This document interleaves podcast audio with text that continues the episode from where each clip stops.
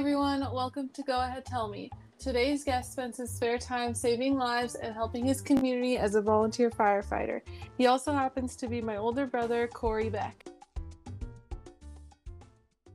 Thanks for joining me today, Core. Want to start off with telling us a bit about yourself and your career as a firefighter? Uh, yes. Um, so I am almost 35 years old. Um, grew up in San Jose, California. I moved out to Grove, Oklahoma in about August of 2013. Um, and I started as a volunteer fireman in about October of that year and uh, got my EMT license and getting numerous uh, other certifications. And uh, currently, I, I, believe I'm viewed as part time now uh, since we, we, work shifts, also come in as a volunteer. Um, yeah, so that's that's takes up a majority of my mm-hmm. life. I bet what what made you want to get into that? Because I remember like growing up, you had so many different things you wanted to do at different periods in your life. But so what made you like want to get into firefighting? So I went to college to be a police officer. Um, I ended up meeting a girl who I moved out here with. Uh, we're no longer together, um, but she had dated somebody who was a police officer, and and uh, she said she didn't want to date one. So of course, my weak self said, "Okay, I'll give up my dreams and you know do what you want to do," uh, which was actually a huge blessing in disguise. Um, I moved out here, and we moved in with one of her friends uh, before we found our own place. And uh, her stepfather was was captain of, of Grove Fire. His name's Roman Steed. Uh, Roman and I kind of became instant friends. Uh, we were both gearheads and just you know stayed up talking about cars all the time. And uh, and you know he was talking to me about what I wanted to do. And I said well you know I went I went through the administration and justice program at college. And uh, he said man why the hell do you want to be a cop? And I said well I, I said you know I, you know you kind of give the generic answer you know you want to help people you want the excitement. Um, you know you, you want something that, that pushes you. And and he said man well, why don't you come on down for a ride along uh, at the station one day? And said just just just look at it, just get a feel for it. I said, man, I don't want to be a fireman. That's you know, that's crazy stuff. And he said, yeah, it is, but he said, I think you'll like it. So I went on a few ride-alongs, um, just some medical calls, some basic stuff. Um, I couldn't really do any hands-on uh, as I wasn't, you know, part of the department yet. And uh, I think the first time that we went running hot to a call, uh, I think that's kind of what hooked me. Um, but you know, going going into people's houses and, and seeing what uh, what these guys did for people. You know, whether it was something so small or um, you know from just helping up um, a person who had fallen down and couldn't get back up, um, all the way to you know fighting fires or, or doing extrication on car wrecks. Um, I was hooked. I filled out an application, and a few days later they hired me on. I had zero experience. I did not know what the hell I was doing, uh, but I wanted to learn, and, and that's that was you know the biggest requirement. Um, so yeah, I mean that, that's that's kind of how I got into it, and it just you know it, it consumed my life uh, for years up until I, I, got married and had a kid. And, um, took a little bit of a break uh, a few times, uh, trying to find maybe some different career paths, but you know, kind of always kept calling me back. Uh, as cheesy as that sounds, and, and uh, I'm currently pursuing a, a full time career in it. It's it's just way too much fun to not have. Yeah, I remember you when you first started, like how much you just love talking about it. I'd never seen you like that, like so excited about a job before. Yeah, I've, I've only really nerded out on two things in my life, and that was cars and then firefighting. You know, I mean, there's there's an infinite amount um, of information that you can learn. Uh, the fire service is always evolving, as well as the medical field. Um, so, I mean, it, if you stop learning, you stop trying. Um, that's just it's a terrible mentality for people to have that I, I see a lot. People think they know everything, and that's you know just it's not true. Well, and you're as a firefighter, it kind of combines both, like the medical field and like there's so much more to being a firefighter than just fighting fires, right? Yeah. So um, at the ripe young age of 33, um, I decided to go back to school um, and uh, get my, uh, my national registry for my EMT um, so between being part-time fireman, um, my other job, I'm a full-time insurance automobile adjuster. Um, I wanted to go back to school. It was about eight hours a week. um, sometimes more, sometimes less. Um, and went there for nine months, uh, which it would have been about six, but the COVID had hit and um, it extended it out for about another three months. But I went, I passed all my practical tests the first time and passed the national registry the first time. And uh, I've been, you know, been an EMT ever since. Um, so having that helps when we go out on calls, um, you know, doing patient care um, because you're, you're in contact with patients all the time, you know, pretty much on any call. Um, so knowing what to do and when to do it is a huge help. Um, mm-hmm. and, and, it gives you more confidence too. You're not just kind of fumbling around. You, you know exactly what to do, which is great. Yeah, and you so you have the EMT like what is it called? The certificate, EMT certificate? Yeah, yeah. Um so and I know that in the past you started as a volunteer firefighter and then you said you're part-time now. What does it mean to be like a volunteer firefighter versus part-time versus full-time? So being a volunteer fireman, um, it, it's you, you you carry around a radio a radio or a pager with you um, pretty much everywhere you go. So anytime that there is any sort of emergency, at, at least in our department, we don't uh, as volunteers we don't respond to medical calls um, if we're not working, but we respond to any sort of uh, rescues, car wrecks, or fires uh, pretty much at any hour of the day. So as long as we're in town and we're able to respond, we, we go. Um, sometimes we make the truck, sometimes we don't. But um, if we're sitting at the station, you just stand by and, you know help out with with comms, or we you know you clean, um, or if there's another call, you're able to go on that right away. Um, yeah. So, and that also involves a lot of waking up in the middle of the night. um, sometimes, I mean, you can go weeks without waking up. Other times, just on a random night, you, you don't get to sleep, um, which sometimes sucks for the next day. Um, you know, working your full time job. I mean, there, there's there's no excuse. Um, you know, I tell my employers what I was doing in my interview, and you know, they always tell me as long as it doesn't affect your work, um, I'm fine with it. You know, there's been numerous days I've gone without sleep and tired, but you're still running off this natural high that, that you get when you're going on these calls. And it's between that and a couple of cups of coffee, uh, you, you keep going. So, and so as a volunteer firefighter, you're basically like, you're not really making any money off of doing these calls, right? So you're doing it for yourself to learn, but also just because you're like passionate about saving people, right? Uh, well, yeah. So our department, we do get paid per call. Um, okay. So I mean, it, and it's not a lot, um, but we, we get paid per call, and then we also get paid an hourly rate when we work shift, which is either a 14-hour shift or a 24-hour. Um, so depending, and obviously, the more you work, the more money you get at the end of the month. We, we get paid uh, at the end of every month.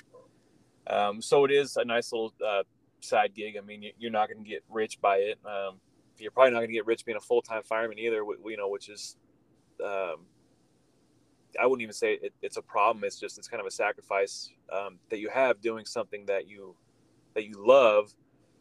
That you know it's it's going to pay the bills and it'll get you by versus you know something that you hate doing but you get paid well doing. Um, mm-hmm. And you know, I mean, it, it is it is nice to get that little boost at the end of every month. But that's I I don't know a guy that is in this business for that paycheck. Yeah. Yeah. So what is it about it that you love or like what's the most rewarding part of it? Um I, I think what I love about it, I guess if I was to sum it up is is is you know as soon as you hear um, the off, uh, it, it, it's the unknown. Um, it could be something as simple as as you know helping somebody up or a um, or a false fire alarm. Um, something just completely crazy. You know, I mean, the, the, the house fully involved, um, people trapped inside. Um, you know, you, there was a call we went on about a year and a half ago. This is one of the ones that sticks out in my mind because I'm looking at the bridge right now. Um, but we got called to a car wreck just over um, one of the bridges in our town, and three quarters of the way there, it turned into a a car fire as well. So I mean, you, you have to be able to think on your feet and you know, not only have a plan B, but, you know, plan A, B, C, D, E, you know, I mean, all the way through the alphabet because you, you just, you never know what's going to happen. And and that's just so exciting to me. Um, you know, there's some people that get in the truck in the middle of the night and they're grumpy, they're tired. Then you got me, who's you know, wide eyed, awake, you know, trying to figure out what's going on and trying to pump the dudes up in the back. But uh, yeah, then but that's just me. Um, Sounds about right. yeah. Um, but I, I, think the rewarding part is, is, is just the little things uh, that we do in our job. Um, like w- one of my friends brought her uh, her daughter by about a year ago to the station, and my captain and I are working shifts, and we just get a knock on the door, and it was my friend, and we go out and we're we're you know talking for a second, and she goes, "Oh, by the way, um, my kid got tangled up in her seatbelt. I don't know how the hell to get her out." so you know, we're just kind of scratching our heads. We go over and look, and sure enough, this kid, for some reason, I mean, she had done a somersault of some sort and was tangled up in her seatbelt, just like she had described. And you know, I mean, we, we can't cut her seatbelt out, you know, so we had to try to figure out how to kind of unwind this kid. And I mean, you know, it was the kid wasn't freaking out, thank God. Uh, but I mean, it, it was just, it, it's always a cool feeling just getting that little thank you or, or just making somebody's day just a little bit easier. Mm-hmm. Um, we, we had a, a, kid who was, uh, he was in his young 20s and he was paralyzed in a car wreck about a month ago. Um, and I went to go visit him on Saturday in the hospital.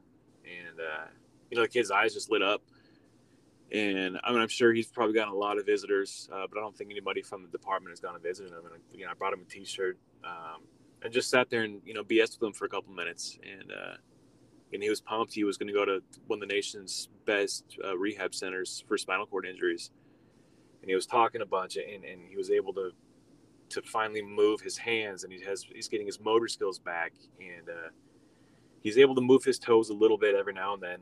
Um, but seeing that progress of a patient that you know that you didn't know if you were going to see again you know if he was going to make it through the hospital you know you didn't know what was going to go on but but getting back in contact with them um, was a fantastic feeling and like, like, almost a little bit of closure um, mm-hmm. because 99% of the time you, you see these people or you, you, load them up in the helicopter and you, and you never hear about them again mm-hmm. and uh, and getting in contact with them uh, was was great.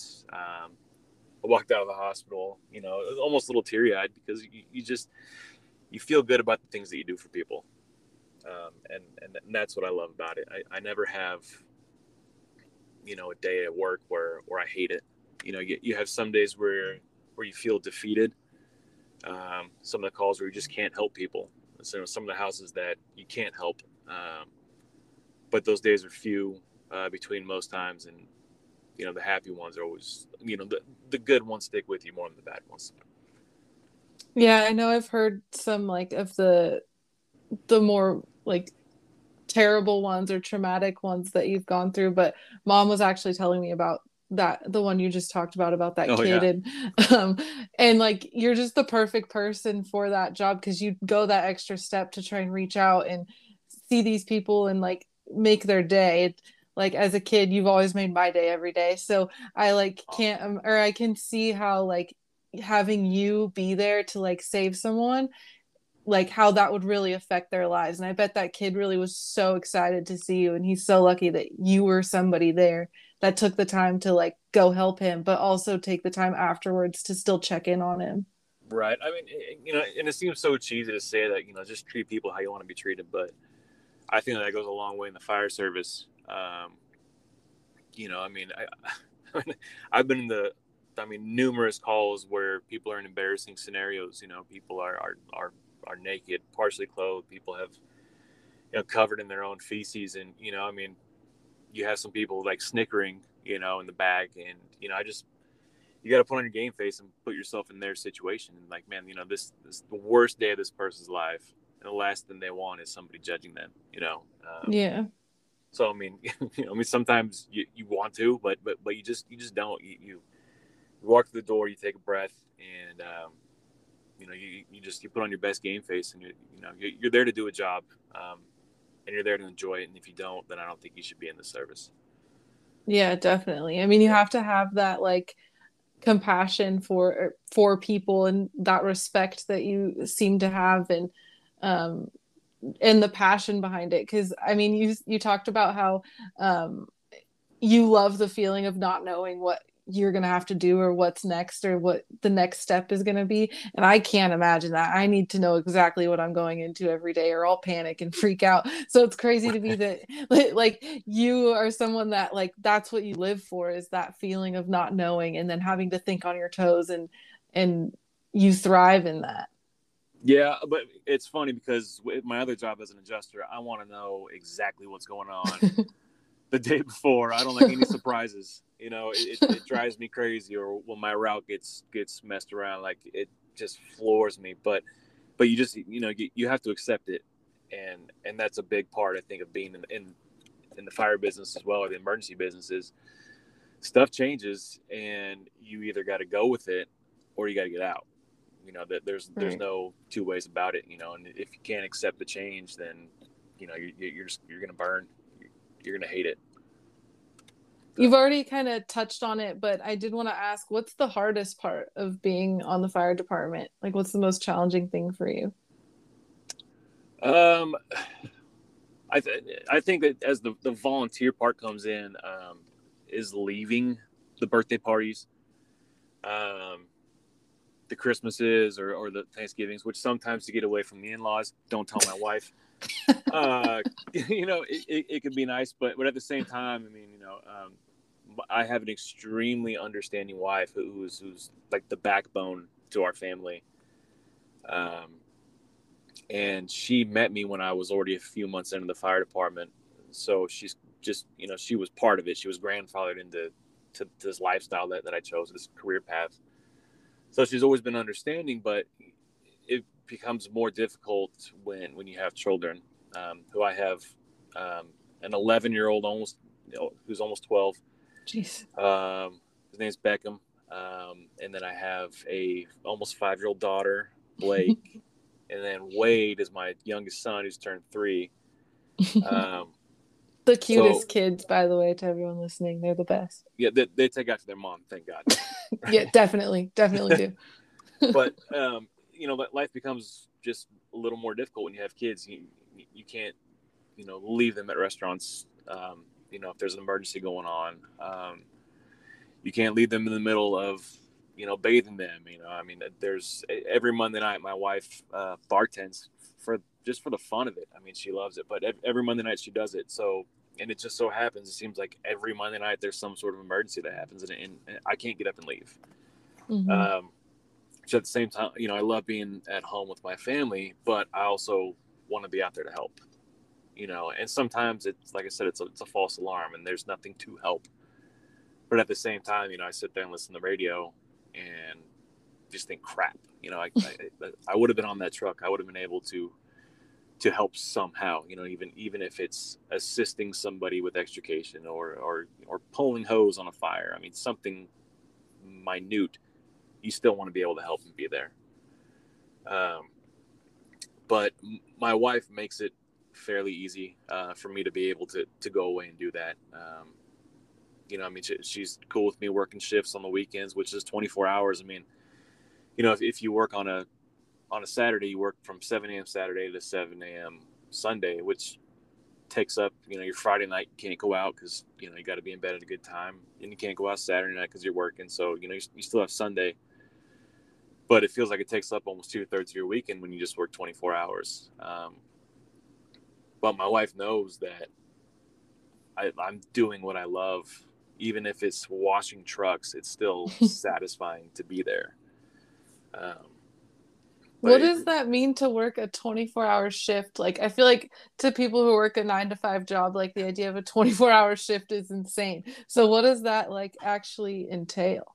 Um, so usually when we get there, um, you want to arrive 15 minutes early. I mean, at least. Um, which the other two guys that are on shift, they're either getting up or they're about to. Um, you know, usually start some coffee. Um, first thing that we do is we go out and do rig checks. So we check uh, every apparatus that we have. Um, you know, anywhere from lights, sirens, um, check all the bottles, check, check all the SCBAs. Uh, a few of them are equipped with with uh, defibrillators, so we go and check and make sure the battery's still at 100 percent. Um, you literally go through everything on the trucks to make sure that it's ready for that day. Um, because even if it wasn't used the day before, you still want to have the peace of mind knowing that you know this tool is going to operate exactly how it should at, at you know any moment's notice. Um, that usually takes about a half an hour or so with two people doing it, if not a little bit more. Um, but what we do then is, you know, we, we, usually, you know, make breakfast or go out to breakfast. Um, sometimes we go meet with, with the local EMS crews, you know, kind of talk about the day or the previous nights. Um, but what we do is, is we, we work um, 24 hours when we work our shifts. Um, and the captains who work there, I think there's five full-time members. They work 24 hours on and 48 hours off. Jeez. Yeah. yeah. It's, uh, I mean, they, they love it. Um, some, um, some other fire departments work two days on and four days off. Um, we're a fairly busy department. Um, we ran 2,000 calls last year um, in our district. So working 48 hours on and 96 off may sound good, but there's days where you run 10 calls, 12 calls in a day. So two straight days of that could really wear on wear on a fireman. Mm-hmm. Um, but your, your 24 hour day can consist of, of zero calls um, where you're, you you know, you're, you're cleaning, you're always upkeeping tools, the department. Um, the rigs are usually washed every day. Um, you know, that there's a certain persona that, that you carry as a fireman that you want to look clean and presentable and you want to be the best that, that, that you can look. Um, or if it's busy, I mean, you can just finish up your rig checks and your day doesn't stop until 7 a.m. Um, and those days are plenty too.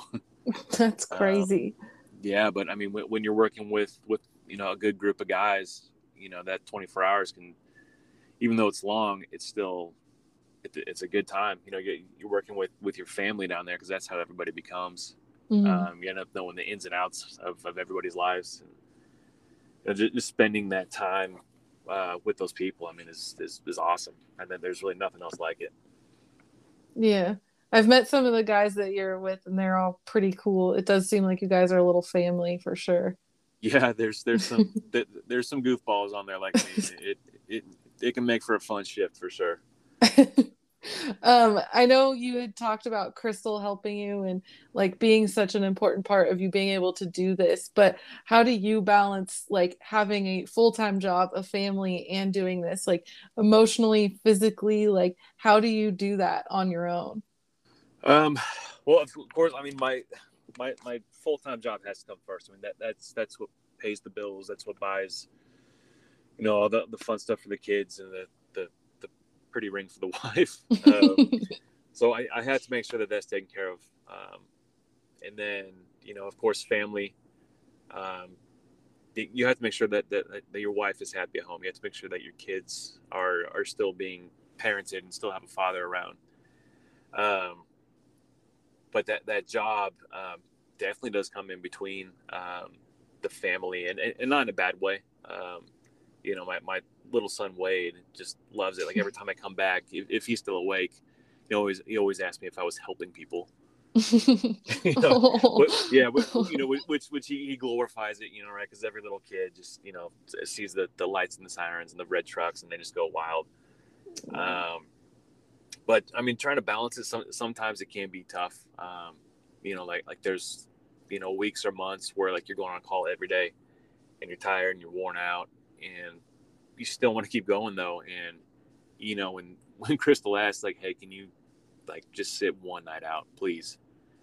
You know, I mean that that's that's what she asked me, and that and that's what I need to do because there's a time where I do need to slow down, um, and just be a husband and be a father and be a friend.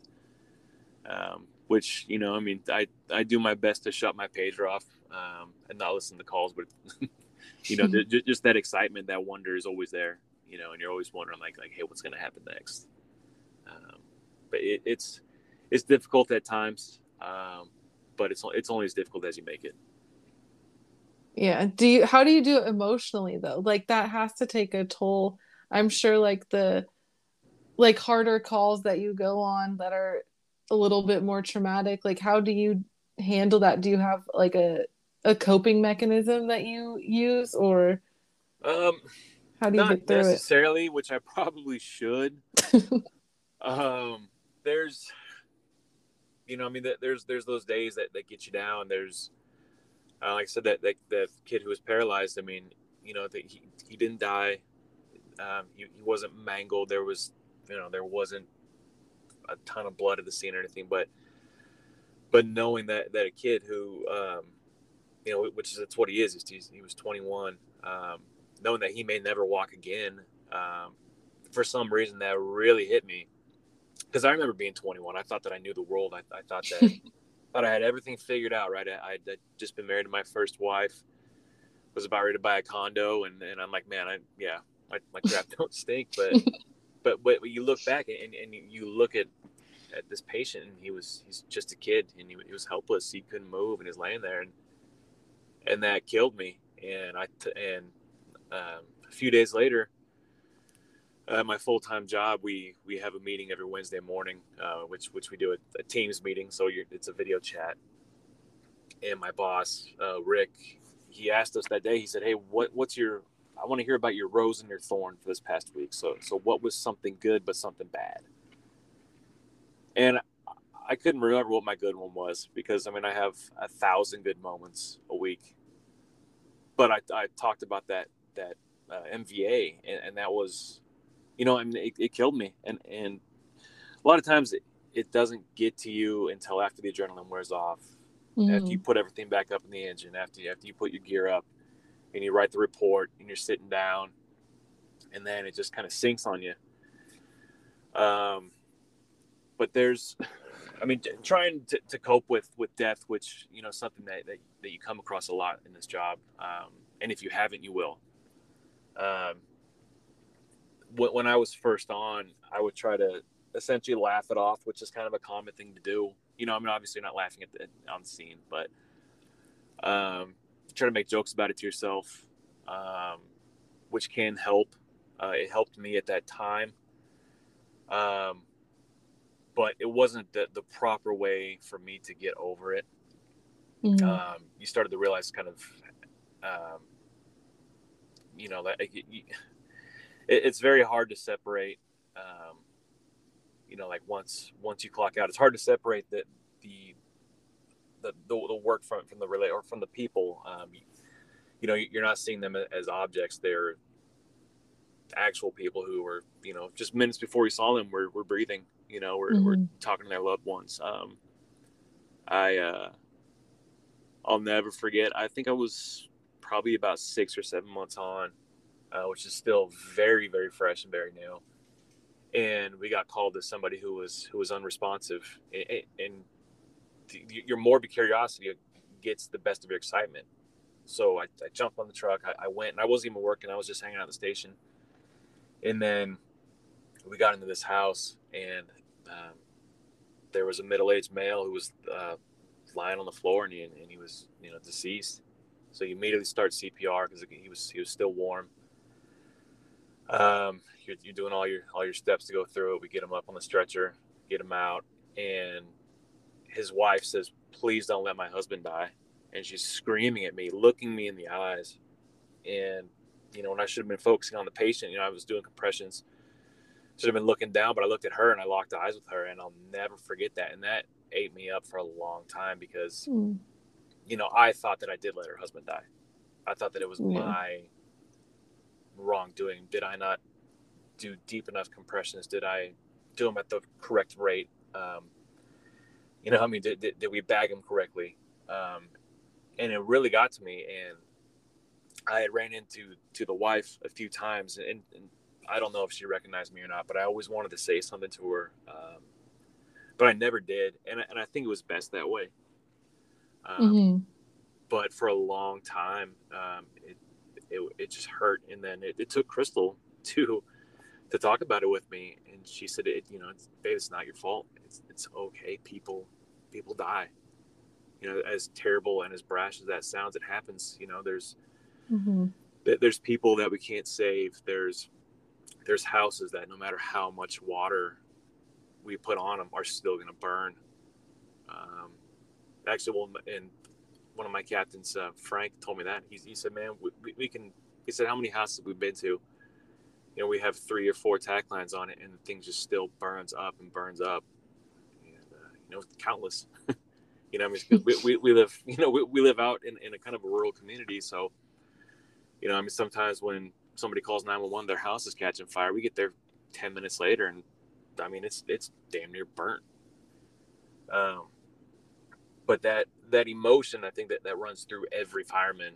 Um, I think that's one of the biggest battles that, that, that you have to overcome is learning how to cope with with tragedy, with loss, with with seeing um, unspeakable things. Um, working past is tough, but um, you you have to talk about it. Um, I'll tell you that.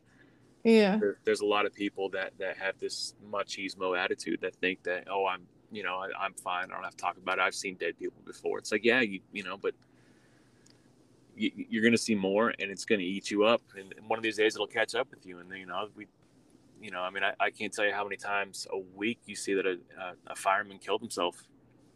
Um, some of the Instagram pages I follow, I mean, it's, it's always a, a line of duty death, you know, and, and it's terrible. And, uh, and I've struggled with depression a couple times in this job. And, and I mean, thank God for my wife talking me out of it and, and talking to a counselor. Um, it's, it's tough, but you, you got to get through it. You have to talk about it. That's, that's the only way.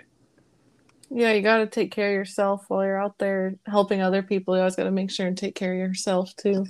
Yeah, I mean, and, and that's you kind of forget about that sometimes, especially on busy days. Yeah, know, I uh, bet. I mean, I mean, there's days where where you, you run a call, you're on the way back, and you get another one, and another one, another one. Next thing you know, before noon, you got five or six calls, you know, and then you think, oh my god, I haven't, I haven't eaten anything, or I haven't taken a drink of water, and or you know, I mean, just even the little things like that, you, you, you have to take care of yourself physically and mentally too. Yeah, for sure. Yeah. I mean, you're out there doing crazy work that most of us can't even imagine doing. Yeah, I mean, I mean, don't. I mean, it's it's not. Don't glorify too much because I mean, there there are days where, you know, where where there where there's nothing, you know, or, or you get just a few easy calls. But then again, I mean, it's it, it's it's like ninety percent calm and 10% controlled chaos. Yeah. But that but when that 10% hits, like your ass better be ready. you know.